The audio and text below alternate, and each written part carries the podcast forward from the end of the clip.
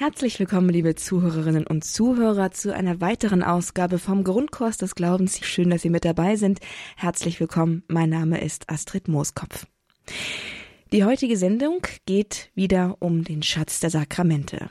Heute sind wir bei der letzten, bei der vier Sendungen angekommen. Wir sprechen heute über das Sakrament der Weihe und das Sakrament der Ehe. Zu Gast ist dafür Frau Dr. Veronika Ruf. Sie ist tätig in der Diözese Augsburg im Fachbereich Liturgie und sie wird uns heute diese beiden Sakramente sowohl in ihrer liturgischen Feierform sozusagen als auch in ihrem theologischen Inhalt nahebringen. Ich freue mich, Sie hier begrüßen zu dürfen, zugeschaltet aus Augsburg. Grüß Gott, Frau Dr. Ruf. Grüß Gott, Frau Moskop und grüß Gott, liebe Hörerinnen und Hörer. Wir sind gespannt, wie Sie uns dieses letzte und dieses mitunter doch romantische Sakrament der Ehe und der Weihe näher bringen. Sie haben das Wort, Frau Dr. Ruf. Wir freuen uns auf Ihre Ausführungen. Ja, danke schön. Die beiden Sakramente der Weihe und der Ehe kann man gut zusammen betrachten, denn sie vermitteln beide einen Stand in der Kirche. Beide Male geht es um Berufung. Der heilige Paulus sagt, ich wünschte, alle Menschen wären wie ich, nämlich unverheiratet, doch jeder hat seine Gnadengabe von Gott, der eine so, der andere so. Das sind 1 Korinther 7,7. Die Gaben der Ehe oder Ehelosigkeit sind also unterschiedlich verteilt. Gott beruft die Menschen, wie er will. Es ist also seine Sache, wozu er welchen Menschen beruft. Berufung ist in erster Linie sein Geschenk. Die Initiative liegt bei ihm. Wir sprechen nur unser Ja dazu und wirken mit. Aber machen, in Anführungszeichen, tut es der Herr selber. Das ist schon gleich mal ein wichtiger, erster Punkt. Berufung ist Geschenk. Ein zweiter Punkt, wir sind berufen zum allgemeinen Priestertum der Gläubigen. Zunächst einmal. Uns allen ist gemeinsam, dass wir berufen sind zum Leib Christi, der die Kirche ist, und zu ihr zu gehören. Wir sind ein priesterliches, prophetisches und königliches Volk. Wir haben Anteil am Priesteramt Christi. Nach dem Zweiten Vatikanischen Konzil gibt es ein allgemeines Priestertum der Gläubigen. Wir alle können Sakramente empfangen und auch zum Teil spenden. Denken Sie an die Nottaufe. Wir sind Christus geweiht und mit dem Heiligen Geist gesalbt. So weihen auch die Laien die Welt selbst Gott. So sagt äh, das, ähm, die, äh, die ähm, Konstitution über die Kirche in Nummer 34.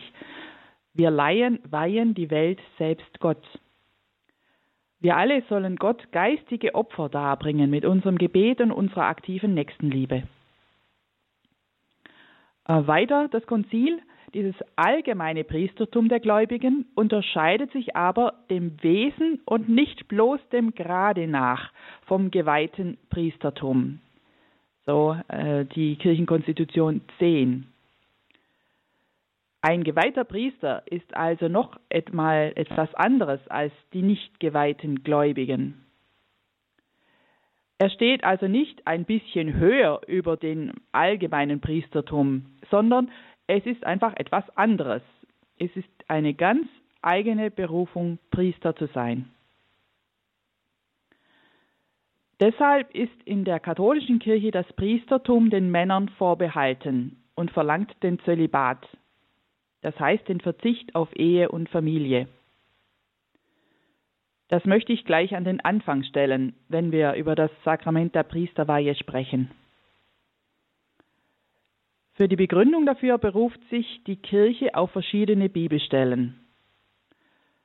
Bezüglich der Berufung von Männern sagt Jesus nämlich in Johannes 20 zu den Aposteln, und das waren eben auch Männer, das waren seine zwölf Apostel, wie mich der Vater gesandt hat, so sende ich euch. Wem ihr die Sünden vergebt, dem sind sie vergeben. Johannes äh, Kapitel 20.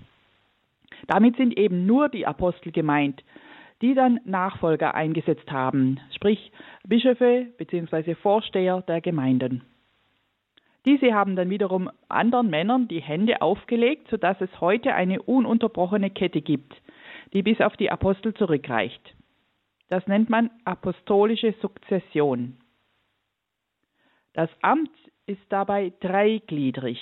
Ich habe bis jetzt nur die Priester genannt, ähm, aber zum Amt gehören Bischöfe, Priester und Diakone. Das sind drei Stufen des einen Weiheamtes in der Kirche. Für die Berufung zur Ehelosigkeit zieht die Kirche unter anderem Matthäus 19 heran, wo Jesus sagt, manche sind von Geburt an zur Ehe unfähig, manche sind von den Menschen dazu gemacht und manche haben sich selbst dazu gemacht, um des Himmelsreiches willen. Wer das erfassen kann, der erfasse es.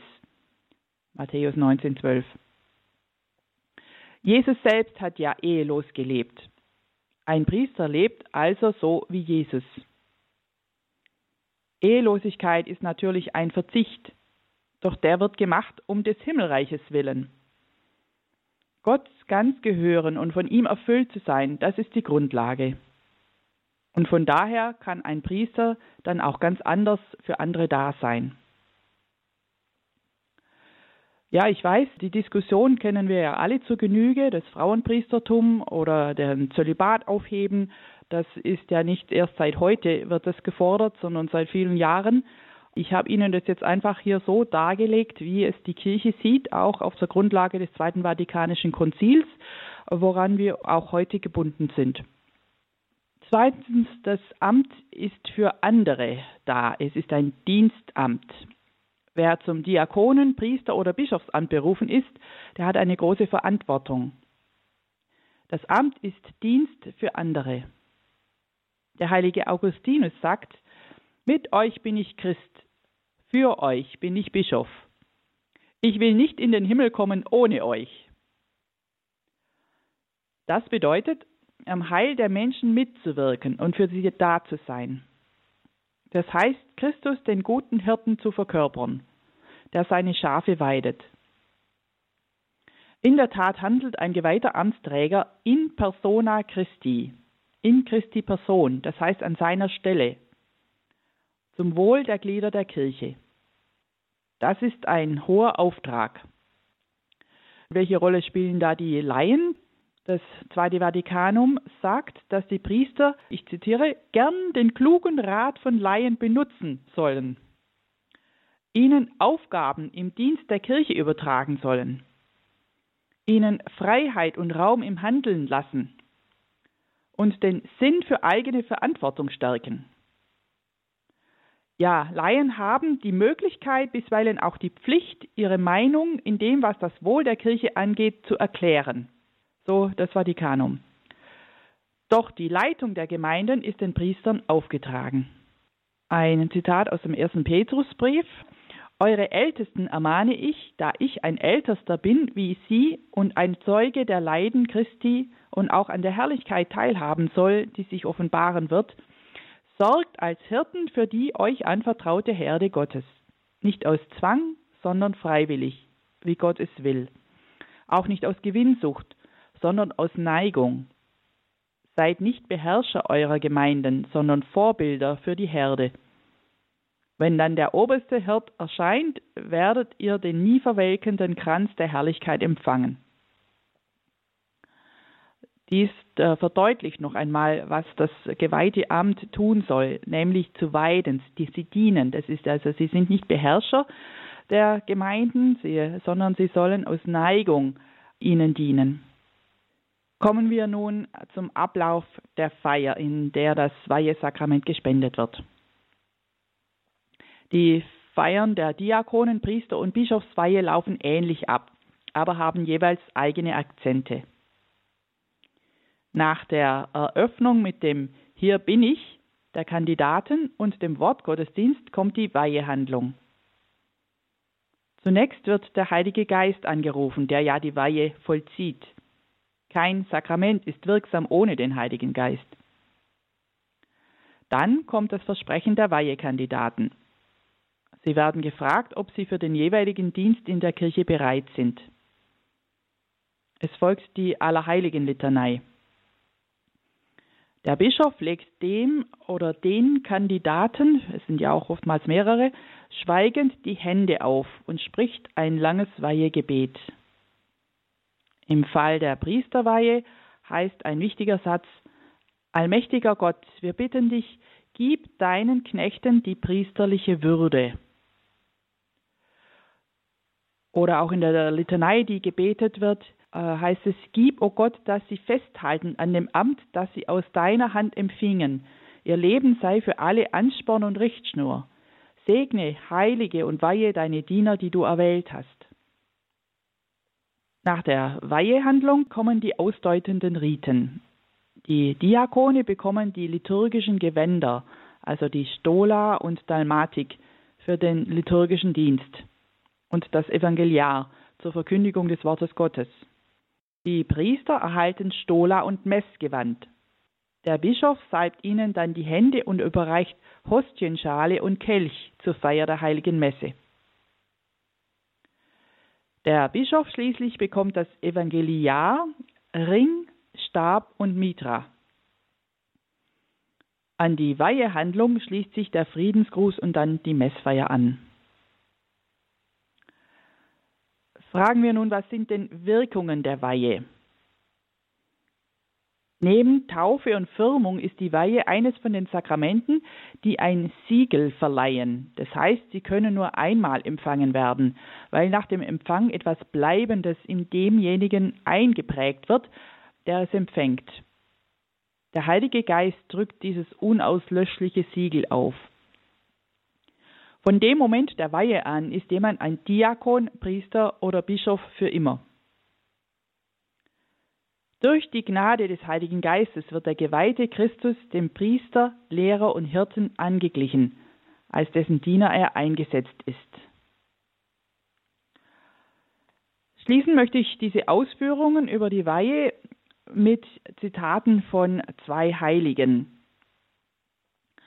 Der heilige Pfarrer von Ars, der Schutzpatron der Priester, sagte, Oh, was ist es doch Großes um einen Priester. Erst im Himmel wird man ganz verstehen, was ein Priester ist. Das Priestertum offenbart uns die Liebe des Herzens Jesu. Jesus selbst liebt uns durch die Priester. Und so weiter der Pfarrer von Ars, wenn ihr einen Priester seht, denkt an unseren Herrn Jesus Christus. Der zweite Heilige, den ich nennen möchte, der heilige Charles de Foucault, beschreibt den Priester so, der Priester ist eine Monstranz. Seine Aufgabe ist es, Jesus zu zeigen. Er selbst muss sich zurücknehmen und zulassen, dass man nur Jesus sieht. Dazu fällt mir noch eine Anekdote ein. Da ist ein junger Kaplan, der fragt seinen Bischof, warum muss ich denn ein Gewand anziehen? Und die Antwort, damit du dahinter verschwindest. Ja, der Priester soll nicht sich selbst in den Vordergrund stellen. Er braucht sich allerdings auch nicht mit seiner Persönlichkeit zu verstecken. Die kommt ohnehin durch. Doch er soll sich zurücknehmen, um ganz Christus durchscheinen zu lassen. Im Moment, wo er Sakramente spendet, ist es ja wirklich Christus, der durch ihn wirkt und handelt. Christus ist ja der eigentliche Spender der Sakramente. Wie schön ist es doch zu wissen, bei aller menschlichen Begrenztheit von menschlichen Personen, dass der Herr selber uns durch die geweihten Amtsträger sein Heil durch die Sakramente schenkt.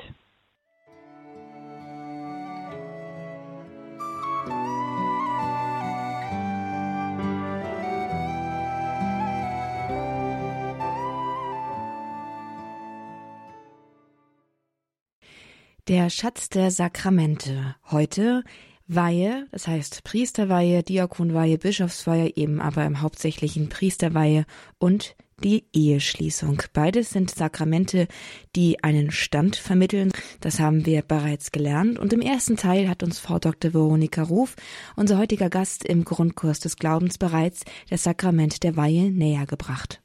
Wir kommen jetzt zu einem weiteren, zum letzten Sakrament, das wir in dieser Sendereihe besprechen, nämlich dem Sakrament der Eheschließung. Und wir freuen uns auch hier auf die Ausführungen von Frau Dr. Veronika Ruf. Sie ist tätig im Ordinariat der Diözese Augsburg und dort im Fachbereich Liturgie. Das eine Wort auf das es bei der Ehe ankommt, ist das Wörtchen Ja. Ehe ist das Sakrament des Ja-Worts. Jeder ist frei von seinem oder ihrem Willen her, die Ehe zu wählen oder nicht. Nach dem Ehekirchenrecht kommt eine Ehe nicht zustande, wenn sie erzwungen ist. Und jeder ist auch frei, sich den Ehepartner selbst auszusuchen. Also das Wichtigste könnte man sagen bei der Ehe ist die Freiheit, dass man frei wählt, mit wem man durchs Leben gehen möchte. Drei Aspekte der Ehe möchte ich hier zunächst ausführen. Die Ganzheitlichkeit, Ausschließlichkeit und Personalität. Die Ehe ist erstens mal ganzheitlich und denn sie betrifft alle Lebensbereiche. Ich kann nicht bloß ein bisschen verheiratet sein, wie man ja auch nicht bloß ein bisschen schwanger sein kann. Das ist eine Lebensentscheidung. Es bedeutet, sich abzustimmen aufeinander in allen Bereichen des täglichen Lebens. Es bedeutet, bis in den innersten Kern der Person eins zu werden mit dem Partner. Natürlich verschmilzt, verschmilzt man nicht äh, ineinander. Jede Person bleibt ja Person. Aber trotzdem, es äh, betrifft wirklich das ganze Leben und alle Bereiche. Dann zweitens ist die Ehe ausschließlich. Sie ist unauflöslich und immer auf zwei Personen bezogen. Wer schon einmal mit einer oder einem anderen betrogen worden ist, weiß, wie weh das tut.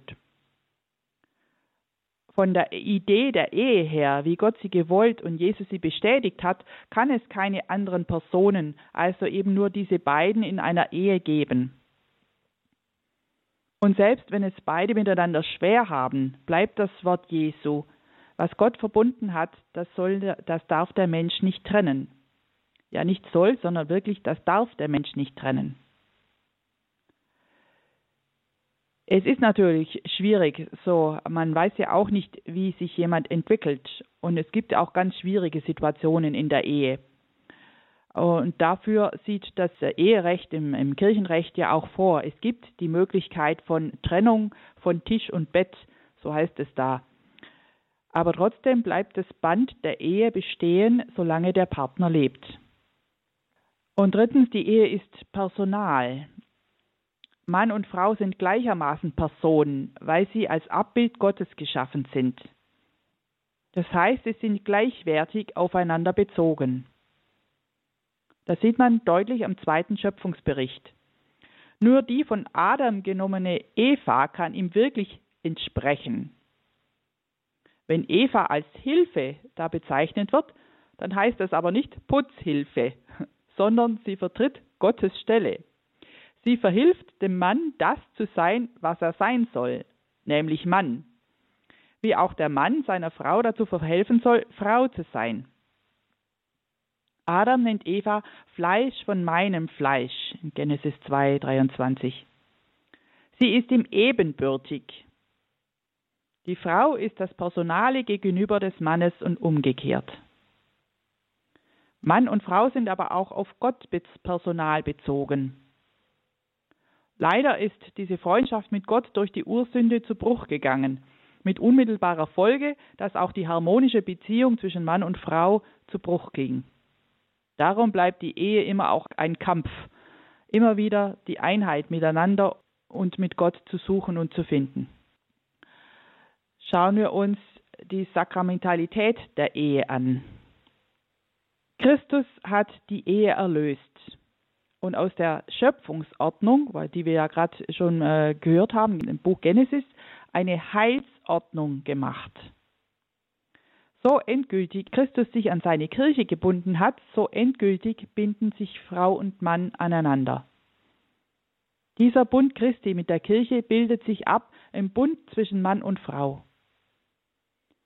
Sie dürfen sicher sein, dass Christus zu ihnen steht wie zu seiner Kirche. Die Unauflöslichkeit der Ehe ist grundgelegt in der unauflöslichen Verbindung zwischen Christus und der Kirche. Der neue Bund in Christus ist nicht kündbar. Mann und Frau sollen sich orientieren am Gehorsam, der Liebe und der Hingabe Jesu. So wie Jesus sich für die Kirche hingibt, so sollen sich die Partner gegenseitig schenken und eins sein in der Liebe. Der Bund Jesu mit der Kirche ist dabei nicht bloß Vorbild, sondern sakramentales Zeichen, das heißt vergegenwärtigendes Zeichen. Nämlich wie in der Eucharistie Leib und Blut Jesu gegenwärtig sind, so ist hier in der Ehe die Liebe und Treue Christi zu seiner Kirche gegenwärtig. Ein Text, der oft missverstanden wird, erklärt das Zueinander von Mann und Frau, nämlich der berühmte Text vom Epheserbrief. Einer ordne sich dem anderen unter in der gemeinsamen Furcht Christi.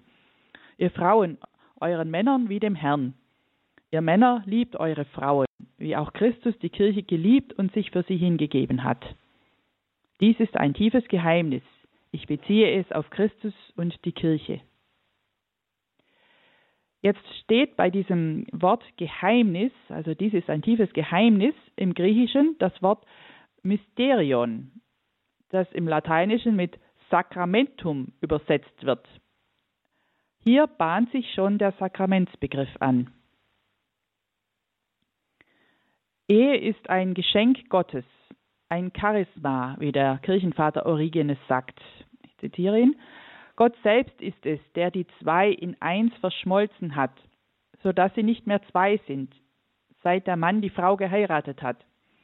Weil aber der Urheber der Verbindung Gott ist, so wohnt Gnade, also Charisma, in denen, welche durch Gott vereinigt wurden. Ist interessant schon, eben der Kirchenvater Origenes beschäftigt sich da mit der Ehe. Hören wir jetzt noch, wie das Zweite Vatikanische Konzil die Ehe sieht. Da sind noch ein paar schöne ergänzende Aspekte genannt. Die christlichen Eheleute bezeichnen das Geheimnis der Einheit und der fruchtbaren Liebe zwischen Christus und der Kirche und bekommen daran Anteil. Sie fördern sich Kraft des Sakraments der Ehe gegenseitig zur Heiligung durch das eheliche Leben sowie in der Annahme und Erziehung der Kinder und haben so in ihrem Lebensstand und in ihrer Ordnung ihre eigene Gabe im Gottesvolk. Aus diesem Ehebund nämlich geht die Familie hervor, in der die neuen Bürger des, der menschlichen Gesellschaft geboren werden, die durch die Gnade des Heiligen Geistes in der Taufe zu Kinder Gottes gemacht werden, um dem Volke Gottes im Fluss der Zeiten Dauer zu verleihen. In solch einer Art Hauskirche sollen die Eltern durch Wort und Beispiel für ihre Kinder die ersten Glaubensboten sein und die einem jeden eigene Berufung fördern. Als da schön, dass hier eben der Gedanke der Familie noch dazukommt zur Ehe und die Mitverantwortung eben auch in Gesellschaft und Kirche. Eheleute haben also ein eigenes Charisma, eine eigene Berufung, einen eigenen Dienst, den sie zur Auferbauung der Kirche und der Gesellschaft einbringen sollen. Das Vatikanum nennt die Familie Hauskirche. Kirche im Großen ist oft zu abstrakt. Es wird erst greifbar, wenn es auf die Größe einer Pfarrgemeinde heruntergeht oder erst recht auf die Größe einer Familie. Familie soll der greifbare Ort sein, wo Menschen Heil und Heiligung erfahren können. Ehe ist das Sakrament, durch das Gott die Welt heiligen will. Kommen wir nun zur Spendung des Sakraments der Ehe, dem Ablauf der Feier. Nach der Eröffnung und dem Wortgottesdienst kommt die Feier der Trauung. Die Brautleute werden nach ihrem Ehewillen gefragt. Sind sie hierher gekommen, um nach reiflicher Überlegung und aus freiem Entschluss mit ihrer Braut und dann eben den Namen den Bund der Ehe zu schließen. Wollen Sie Ihre Frau lieben und achten und ihr die Treue halten alle Tage Ihres Lebens? Und die gleichen Fragen gehen an die Braut, eben mit dem Namen des Bräutigams. Und nun werden beide gefragt, sind Sie bereit, die Kinder anzunehmen, die Gott ihnen schenken will, und sie im Geist Christi und seiner Kirche zu erziehen? Es folgt dann die Segnung der Ringe und die Vermählung mit folgendem Vermählungsspruch auch wieder den Namen. Vor Gottes Angesicht nehme ich dich an als meine Frau bzw. meinen Mann. Ich verspreche dir die Treue in guten und bösen Tagen, in Gesundheit und Krankheit, bis der Tod uns scheidet. Ich will dich lieben, achten und ehren alle Tage meines Lebens. Dann stecken sich die Brautleute gegenseitig die Ringe an mit den Worten Trag diesen Ring als Zeichen unserer Liebe und Treue im Namen des Vaters und des Sohnes und des Heiligen Geistes. Es gibt dann im liturgischen Buch auch eine Variante, bei der die Eheleute nur mit Ja antworten müssen. Das ist äh, einfacher als wenn man, das ist ja auch der aufregendste Tag wohl im Leben. Und da sind manche froh, wenn sie eben nur mit Ja antworten. Zum Schluss bestätigen der Zelebrant und die Trauzeugen den Ehebund, sprich, dass sie das Ja-Wort der Eheleute gehört haben. Dann kommt noch der freie, feierliche Trauungssegen. Und der hat's in sich. Da sind nämlich auch Wirkungen der Ehe benannt. Es geht darum, dass die Ehe Abbild des Bundes Gottes ist mit seinem Volk, der schon im Alten Testament begonnen hat und durch Jesus Christus erneuert wurde. Christus hat die Gemeinschaft von Mann und Frau zu einer neuen Würde erhoben, so auch äh, hier in diesem Trauungssegen das Zitat. Es ist ein Bund der Liebe und Treue, so dass Mann und Frau in Liebe zueinander stehen und füreinander sorgen, einander ertragen und verzeihen. So wird Gottes Treue hier sichtbar. Der Heilige Geist befähigt Mann und Frau zur Einheit und hilft ihnen, den Bund zu bewahren. Der Segen enthält auch die Bitte um Kinder, um Gesundheit und Freude und schließlich am Ende des Lebens die Aufnahme zum Fest ohne Ende im Himmel. Es ist immer wieder schön, sich solche liturgischen Texte anzuschauen, denn sie benennen das, was da Wirklichkeit ist, was der Inhalt des jeweiligen Sakramentes ist und ebenso hier auch bei der Ehe. Zum Schluss jetzt noch ein Zitat vom Kirchenvater Tertullian, der schwärmt geradezu von der Ehe. Wie könnte ich genug preisen das Glück einer Ehe, die durch die Kirche geschlossen ist, durch das eucharistische Opfer befestigt, durch den Segen besiegelt, die Engel verkünden sie und der Vater bestätigt sie. Wenn Sie verheiratet sind, so danken Sie doch Gott einmal für Ihren Ehepartner. Sie brauchen nicht allein durchs Leben gehen. Wie viele sind doch allein. Und wenn Sie Ihren Ehepartner haben, dann freuen Sie sich an ihm und danken Gott für ihn. Falls Sie ihn schon verloren haben, weil Sie vielleicht verwitwet sind, danken Sie Gott für die schönen Jahre, die Sie hatten mit Ihrem Ehepartner. Und falls Sie, ähm, falls eine Trennung stattgefunden hat von Ihrem Ehepartner, dann beten Sie trotzdem für ihn oder für sie. Gott geht ja alle unsere Wege mit. Wir bleiben auf jeden Fall mit ihm, mit Gott verbunden.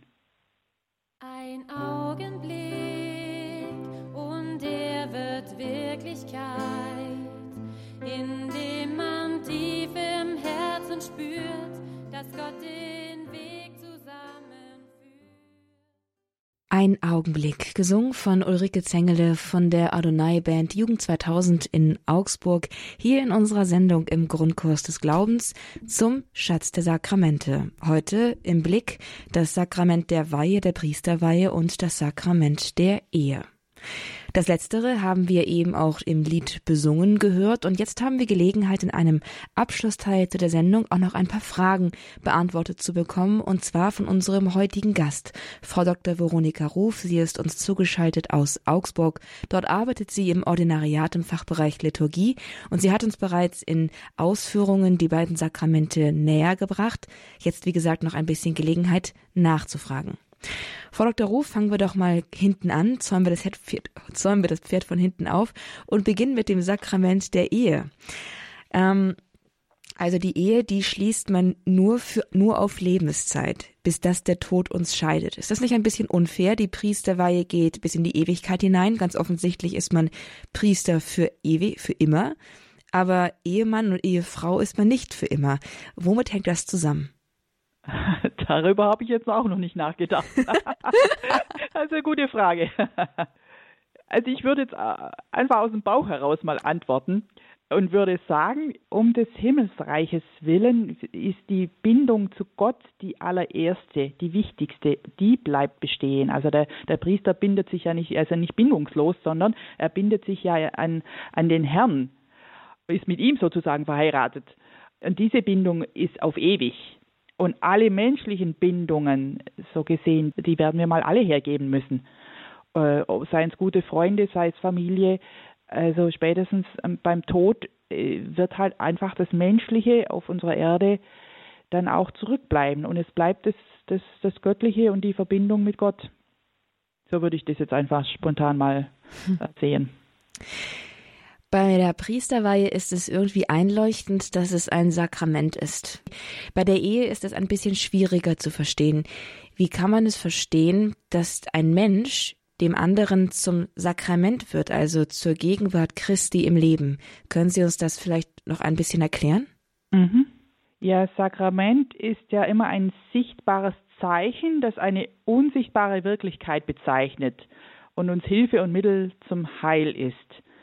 Äh, ja, was ist jetzt bei der Ehe das äh, sichtbare Zeichen? Ähm, bei, der, bei der Taufe ist es das Wasser, bei der Eucharistie ist es Brot und Wein. Ähm, ja, und bei der Ehe, das sind eben die, die Ehepartner gegenseitig. Ähm, oder diese, die Liebe zwischen beiden. Ähm, es, es muss einfach auch zusammenkommen, dieses Ja-Wort äh, und, und eben die, die, die, die, die sichtbare Band dieser Eheleute.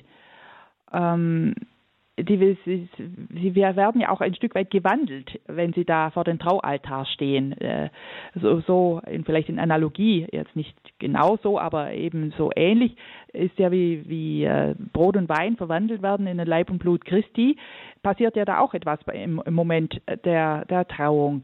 Ähm, nämlich, sie werden eins. Diese zwei sind nicht mehr zwei, sondern sie werden ein Fleisch vor Gottes Angesicht nehme ich dich an als meine Frau und als meinen Mann, als meinen Mann.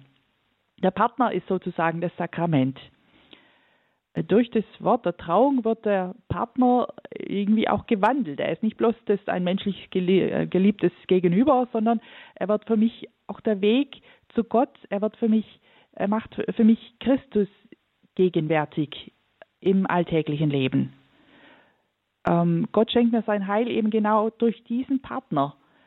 Das, der Partner ist für mich das Werkzeug zu meinem Heil. Der, ja, wenn's, ja der, der, der Schlüssel zum Himmelreich, wenn man so will. Das ist natürlich jetzt alles blumig und, und übertrieben und wir, wir sehen ja auch, wie es de facto so schwierig ist, in einer Ehe zu leben. Aber so wie ich es jetzt geschildert habe, ist es eigentlich gedacht. Und es ist schön, wenn wir uns daran orientieren an dem, wie es gedacht ist und nicht nur uns äh, daran aufhängen, wie es halt äh, auch ähm, menschlicher Schwäche äh, eben nicht so ist. Hm wen, etwas weniger blumig ausgedrückt wäre es vielleicht, oh, Schleifstein meiner Heiligkeit, nicht wahr? Das wäre dann das Pendant zum nicht Schlüssel. Nicht der Schlüssel zum Himmelreich, sondern der Schleifstein, jawohl. ganz genau. ja, genau. ja, es ist wirklich ein ganz großes Geheimnis, dass da irgendwie, haben Sie irgendwie auch schön ins Wort gebracht, dass äh, der Partner wird gewandelt, er wird zum Mittel, er wird zum Weg ins Himmelreich hinein, den man irgendwie aus eigener Wahl und aus Berufung, der einem dann auch geschenkt wird. Wie sieht es denn aus mit den Bedingungen zur Ehe? Sie haben das auch schon ein bisschen ausgeführt am Anfang. Da war es einmal die freiwillige Entscheidung dafür. Aber in dem Ehe, im Trausegen kommt auch die Frage beziehungsweise die Dimension der Fruchtbarkeit und der geschenkten Kinder auf. Ein Thema, das heutzutage gar nicht so einfach ist. Bekomme ich Kinder? Wie bekomme ich Kinder? Wie geht Familienplanung? Welche Rolle spielt denn der Entschluss oder der Nichtentschluss, Kinder zu haben, auch für eine Eheschließung? Ja, es ist, es ist wirklich die Voraussetzung, auch die Bereitschaft äh, für Kinder offen zu sein. Ob dann wirklich welche äh, auf die Welt kommen, das ist, äh, ja, das weiß man eben nicht oder ähm, das ist dahingestellt. Aber diese generelle Bereitschaft, das Leben weiterzugeben, das ist das, das Wichtigste in allem, weil sonst verschließen die Partner sich oder verkrümmen sie sich in sich selber und ähm, es, es, ähm, die Öffnung fehlt eben auf den Dritten hin. Das ist ja bei der Dreifaltigkeit auch so, wenn wir da mal die Analogie aufmachen. Also Vater, Sohn, Heiliger Geist. Ähm, der, der, der Heilige Geist ist die Liebe zwischen Vater und Sohn, sozusagen die Fruchtbarkeit, die, die ausströmt. Es ist die Liebe, die zwischen Vater und Sohn so ähnlich könnte man sich vorstellen eben bei äh, Mann und Frau, dass sie einfach die, dass die Liebe fruchtbar sein muss und dass das eben ein, ein Dritter ist oder ein, ja eben Kinder sind in dem Fall. Ähm, das natürlich sind alles Bilder, aber äh, versuchen äh, sollten wir schon, das irgendwie begreiflich zu machen de facto ist es einfach auch so aus der Erfahrung her, wenn, wenn zwei sich ineinander so verschließen sozusagen und auch nicht mehr diese Offenheit haben auf die Gesellschaft hin. Das ist ja das, was das Vatikanum auch fordert. Nehmen wir mal an, es kommen keine Kinder, sie können keine Kinder bekommen oder ähm, ist eben nicht die Möglichkeit hier, dann sollen sie sich ja auch für die Gesellschaft öffnen, für die, für die Kirche öffnen und nicht ineinander äh, verschlossen bleiben. Also ich denke konkret an ein befreundetes Ehepaar, die sind schon seit 30 Jahren miteinander verheiratet und die haben es so wunderbar geschafft. Sie wollten ursprünglich Kinder, äh, konnten eben keine bekommen und die haben es so toll äh, geschafft, wie sie sich in der Pfarrgemeinde engagieren, im Pfarrgemeinderat und einfach Sorge tragen, dass jetzt, was weiß ich, ein einzelnes Paar Gemeinde oder Paarglied da an Heiligabend nicht alleine ist und äh, haben den eingeladen und und so äh, also so stelle ich mir das vor, dass einfach auch diese Liebe fruchtbar wird nach außen hin, sonst verkümmert sie in sich.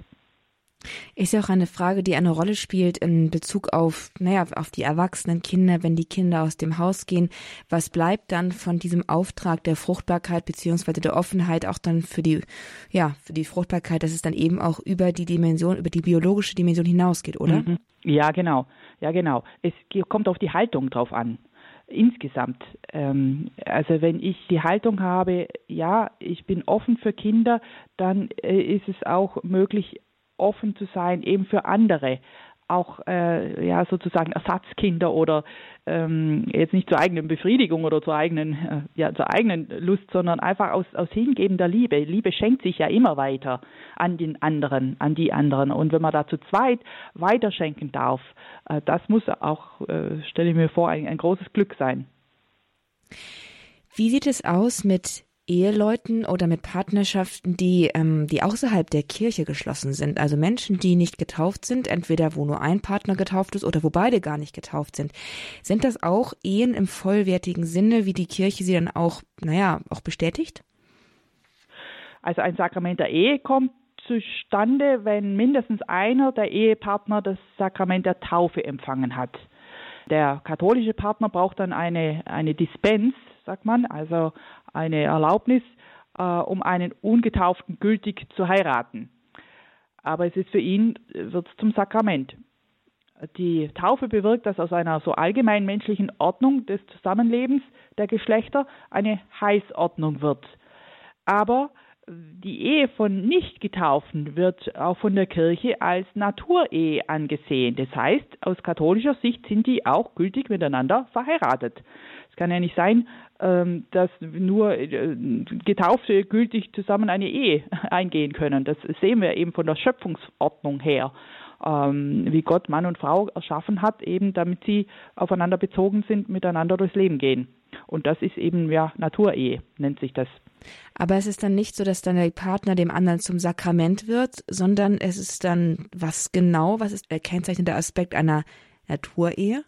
Ja, dass sie eben verbunden sind äh, miteinander, äh, dass sie äh, in, in der Liebe miteinander verbunden sind. Also auch sie sind gebunden an Ausschließlichkeit. Äh, es kann nicht sein, dass, dass dann einfach Liebe, das ist vom Wesen der Liebe her, die Liebe will Unendlichkeit. Liebe ist immer auf, auf Ewigkeit angelegt äh, und ist nicht zeitlich beschränkt, weil sonst immer etwas zurückgehalten wird. Und Liebe gibt sich ganz. Und das gilt genauso für Menschen, die nicht getauft sind. Wie ist das jetzt, um nochmal auf das äh, Sakrament der Weihe zu kommen? Das hatten wir ja im ersten Teil unserer Sendung heute von Ihnen dargelegt bekommen. Wie ist es, wenn ein Priester sein Amt zu Lebzeiten niederlegt, zurücktritt von seinem Posten als Pfarrer, wie auch immer, und dann eventuell sogar heiratet? Ist er trotzdem noch Priester? Ja, das Siegel bleibt ja. Das ist ja genauso wie wenn ein Getaufter seine Taufgnade nicht lebt und meinetwegen aus der Kirche austritt oder meinetwegen Buddhist wird oder sonst etwas. Äh, das bleibt ein Getauft, Getaufter. Er lebt zwar das nicht, sein Christsein, ähm, aber er, dieses Siegel ist aufgebrannt sozusagen. Ähm, so ist es auch bei der Priesterweihe. Selbst wenn er laisiert wird, äh, also sozusagen in den Laienstand zurückversetzt wird, dann ist das äh, aber das innere Wesen des Priesters bleibt halt Priester, nur ist, darf er das nicht ausüben mehr, sondern lebt eben wie ein Laie. Darum eben dieses Laisieren. Das heißt also, selbst wenn er aber, wenn er von seinen Pflichten und Verantwortungen oder auch von seinen Rechten enthoben wird, zum Beispiel die Beichte abzunehmen oder die Eucharistie zu feiern, könnte er es von seiner, von seinem, ja, von seiner Beschaffenheit durch dieses aufgeprägte Siegel immer noch eigentlich tun. Es, ist, es fehlt ihnen ja, die Erlaubnis. von seinem Wesen her. Ja, genau. Das war das, was wir, das war die Vatikanus äh, sagten, eben, dass es gibt dieses allgemeine Priestertum aller Gläubigen und es gibt dieses besondere Priestertum, das eben dieses Siegel verleiht und das ist unauslöschlich. Auch in die Ewigkeit. Das hatten wir ja am Anfang. Also wenn der, wenn bei der Ehe, wenn der Partner stirbt, kann ich einen anderen heiraten. Da ist eben kein unauslöschliches Siegel. Aber eben beim Priestersein, das einmal Priester, immer Priester. Du bist Priester auf ewig nach der Ordnung Melchisedeks, heißt in diesem berühmten Psalm 110, der ja immer an der Vesper am Sonntagabend vorkommt und da, wo wir auch äh, zurzeit äh, einen Hebräerbrief lesen in den Wochentagslesungen in der, in der Messe.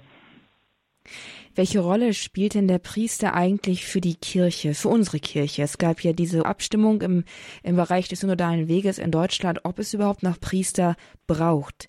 Braucht es Priester und welche Rolle spielen sie in der Heilsordnung der Kirche und der Welt? Ja, natürlich braucht es Priester. Sonst hätten wir keine Sakramente. Es gibt keine Eucharistie ohne äh, das Priestertum. Das, äh, das hängt, das, die Eucharistie hängt eben an der, sagen wir mal, Wandlungskraft, die dem Priester in seiner Priesterweihe verliehen wird. Sonst kommt eben dieses Sakrament nicht zustande. Oder auch die, die Beichte wird eben vom Priester abgenommen, weil er in persona Christi die Sünden losspricht.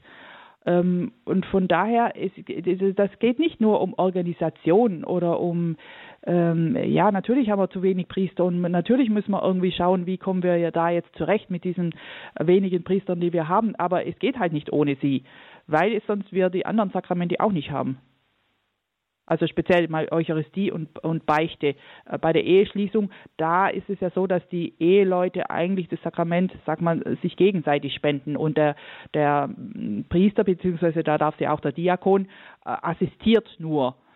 Ähm, genau, aber auch bei der Priesterweihe, es braucht einen Bischof, um einen Priester gültig zu weihen. Also so die, die Sakramente hängen ähm, äh, voneinander ab.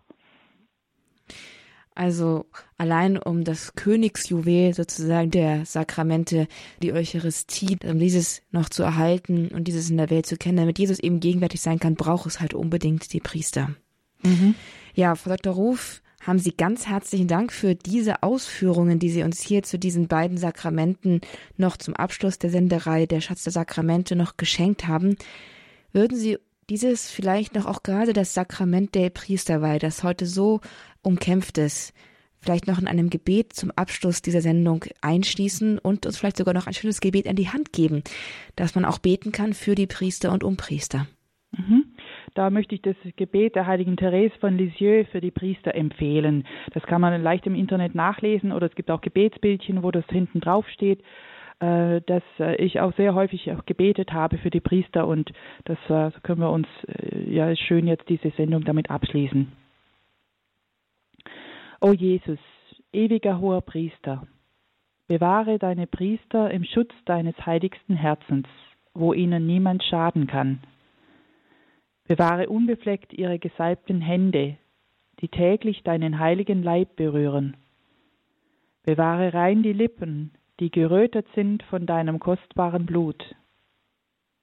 Bewahre rein und unirdisch ihr Herz, das gesiegelt ist mit dem erhabenen Zeichen deines glorreichen Priestertums. Lass sie wachsen in der Liebe und Treue zu dir und schütze sie vor der Ansteckung der Welt. Gib ihnen mit der Wandlungskraft über Brot und Wein auch die Wandlungskraft über die Herzen. Segne ihre Arbeit mit reichlicher Frucht und schenke ihnen dereinst die Krone des ewigen Lebens. Amen. Amen. Ein ganz herzlicher Dank an Frau Dr. Veronika Ruf in der Diözese Augsburg. Dort im Ordinariat arbeitet sie. Sie ist tätig im Fachbereich Liturgie und hat uns in vier Sendungen die Sakramente der katholischen Kirche näher gebracht. Vier Sendungen waren es und darin können Sie alles, alles Wesentliche über die Sakramente noch einmal nachhören. Sie finden, liebe Zuhörerinnen und Zuhörer, diese Sendungen bei uns in der Mediathek unter horab.org. Dort in der Rubrik Grundkurs des Glaubens finden Sie alle vier Sendungen. Auch die heutige wird in Kürze dort hochgeladen zum Herunterladen, Nachhören und auch zum Weitergeben an Interessierte und Bekannte. Alle Sendungen bei Radio Horeb, die Sie gerne nochmal nachhören möchten, können Sie überdies auch kostenlos als CD beziehen. Rufen Sie dafür einfach unter der 08328 921 120 an und lassen Sie sich von den Kollegen im CD-Dienst eine CD mit der gewünschten Sendung zuschicken. Das alles ist kostenlos möglich durch Ihre Spenden. Wir danken Ihnen ganz herzlich für alle finanziellen Spenden, alle finanziellen Unterstützungen, alle Spenden, die Sie uns zukommen lassen und bitten Sie auch weiterhin an uns zu denken, auch in den schwierigen Zeiten, wenn es im Geldbeutel ein bisschen ja, bisschen leerer werden sollte. Das Geld, das Sie für Radio Horeb investieren, ist sicherlich nicht verloren, sondern wird Ihnen zu einem Schatz auch im Himmelreich gedeihen und anwachsen. Alle Möglichkeiten, uns zu spenden, finden Sie auf horeb.org, aber auch die Kollegen beim Hörerservice werden Ihnen gerne weiterhelfen. 08328 921 110 ist die Nummer. Rufen Sie gerne an und informieren Sie sich. Damit darf ich mich von Ihnen verabschieden mit einem ganz herzlichen Dank, allen guten Wünschen und Gottes reichen Segen. Mein Name ist Astrid Mooskopf. Das war der Grundkurs des Glaubens bei Radio Horeb. Leben mit Gott.